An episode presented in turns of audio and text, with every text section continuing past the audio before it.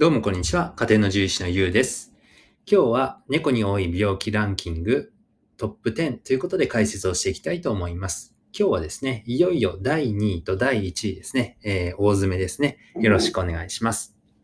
えっ、と、第2位は、えー、嘔吐下痢胃腸炎ですね。あえっ、とですね、あの、まあ、10位から1位までなんで、まあ、なんですけど、えー10位が皮膚炎、えー9位が糖尿病、8位が元気食欲がなくなる、えー7位が外耳炎、6位が結膜炎、えー5位が心臓病、えー4位が胃腸炎、3位が膀胱炎ですね。えー今日は嘔吐下痢血便、え第2位と、そして第1位慢性腎臓病を紹介していきたいと思います。はい。で、えーっと、嘔吐下痢胃腸炎なんですけれども、ん？嘔吐下痢血便かな？すいません。えー嘔吐下痢血便という、まあ、症状の名前ですよね。まあ、この症状が出たら、まあ、必ず病気というわけではないんですね。まあ、例えば、その一気食いしたりとか、あと食べ過ぎだったりとか、お腹に合わない食べ物が原因で吐いたり下痢をすることも結構多いですね。なので、まあ、診察に来たら大体、あの、昨日何食べましたか？っていうふうに聞くことが多くって、あの、昨日、あ、そういえば、あの、変わったおやつ食べたとか、初めてのもの食べたっていうことが割と多いですね。ただですね、まあ、病気の場合でももちろん、嘔吐、下痢、血便が出ることがあります。で病気を疑う場合には、えこの症状の回数が多い場合ですとか、えあとこの症状が、えまあ、1日2日ではなくって1週間、2週間、長い間見られているような場合ですね。で、猫ちゃんに多い原因としてはですね、え第1位で紹介するような慢性腎臓病、腎臓ですね。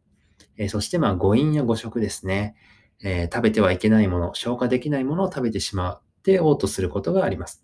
あとは胃腸のがんも最近増えてきているんですね。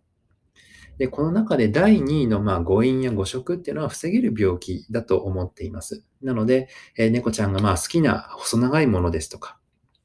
あとはビニールですね。あの、なんか食感がみんな好きみたいなんですけれども、えーそういった消化できないものですね。あとは今までかじったことがあるものとか、あの口の中に入れるそうなおもちゃとか、あと結構怖いのがあのネズミの形のおもちゃですね。あれを丸飲みしちゃう子が中にはいるんですね。そうなると、もう麻酔かけて、えお腹を開けなきゃいけなかったりとか、内視鏡で取り出すのも難しかったりすることがありますので、はい、あの、必ず、えー徹底した対策をお勧めします。特に前科がある子は絶対によろしくお願いしますね。えそしてですね、あの、嘔吐に関してはですね、一つ知っておいてほしいことがあって、まあ、最近、まあ、まあ、よく言ってるんですけどね、まあ、あの、知ってる方はそうなんだな、というふうに思って聞いてもらえたらいいと思うんですけど、えっ、と、嘔吐をした直後には、一旦何もあげないでください。えー嘔吐をした時にですね、あの、すぐになんか気持ち悪そうだなと思ってお水あげたりとか、あとは、あの、ふやかしたご飯をあげたりする方もいらっしゃるんですけれども、えー嘔吐の後っていうのは、あの、非常に嘔吐が続きやすい状態になっているんですね。なので、えー少なくともですね、2、3時間できれば5時間以上空けてから、えーご飯や、えーお水をあげてください。ただ、ちょっと今、宅急便が来たので、ちょっとごめんなさいね。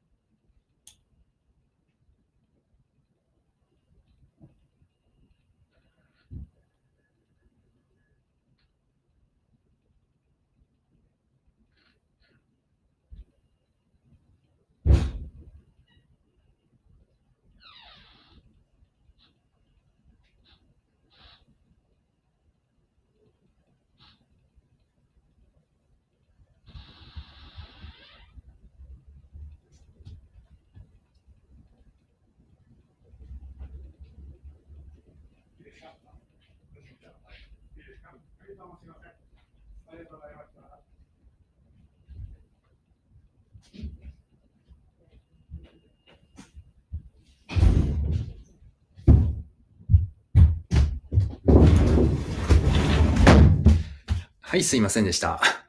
えーっと、郵便局でしたね。えーっと、どこまで行ったっけな。えーあ、そうそう。で、あの、少なくとも5時間は、あの、間隔を空けてからですね、えー少量のお水とか、あの、ふやかしたご飯とかをあげていただくのがいいと思います。はい。でもしそれ、えーそれでもですね、嘔吐を繰り返すような場合には、動物病院へ、え相談してあげてください。えそして第1位ですね、え猫を飼うなら絶対に知っておいてほしい病気です。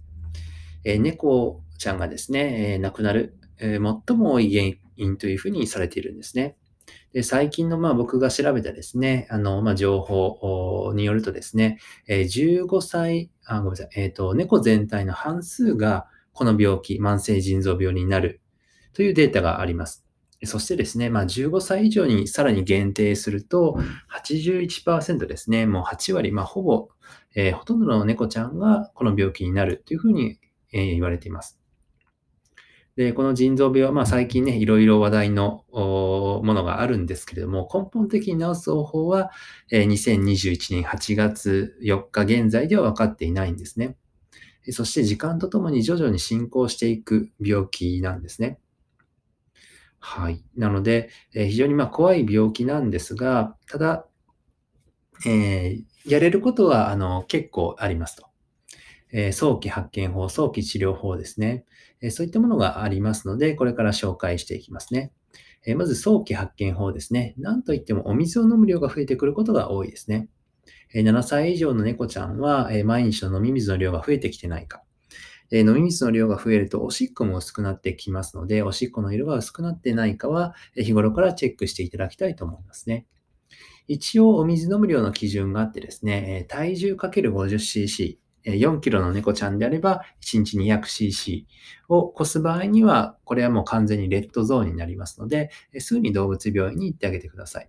ただですね、あの、まあ、そこまでわかりやすく症状が出ることは稀なので、えーまあ、グレーゾーンとしては体重1キロあたり2、30cc ぐらいかな。えーそれをまあ越している場合ですとか、あとは以前より明らかにちょっとお水を飲む頻度とか、よく飲んでるとこ見かけるなっていう場合には、早めに教えてくださいね。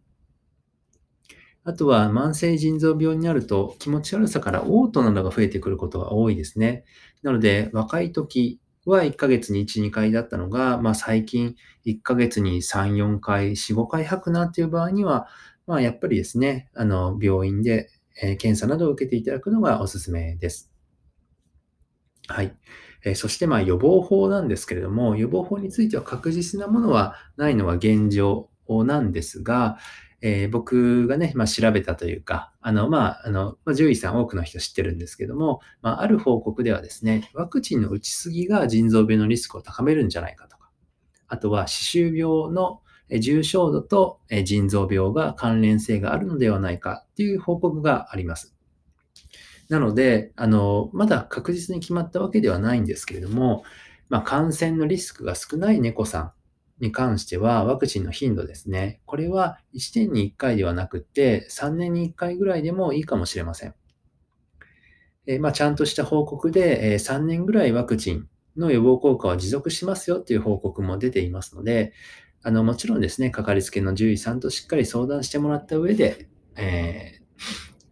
あの、そうですね、えーワクチンの頻度をあの考えてもらうといいのかなというふうに思います。まあ、そしてですね、歯周病対策なんですけれども、歯周病対策については、やっぱり歯磨きがおすすめなんですね。ただ、まあ、小さい頃から慣れたりとかね、ある程度性格が、あのーうん、あのーおとなしい子じゃないと難しいかなと思うので、はい。なので、ここはですね、まあ、性格的なものもあると思うんですが、あの、ぜひね、やっていただけると、あの、予防につながる可能性がありますんでね、えーご検討をお願いいたします。はい。じゃあ今日はそんなところですね。えーすいません。あの、ちょっと空白の時間がありましたが、あの、食洗機がね、届いたのですいません。ちょっと時間かかりましたが、申し訳なかったです。えー今日もご清聴ありがとうございました。じゃあ、バイバイ。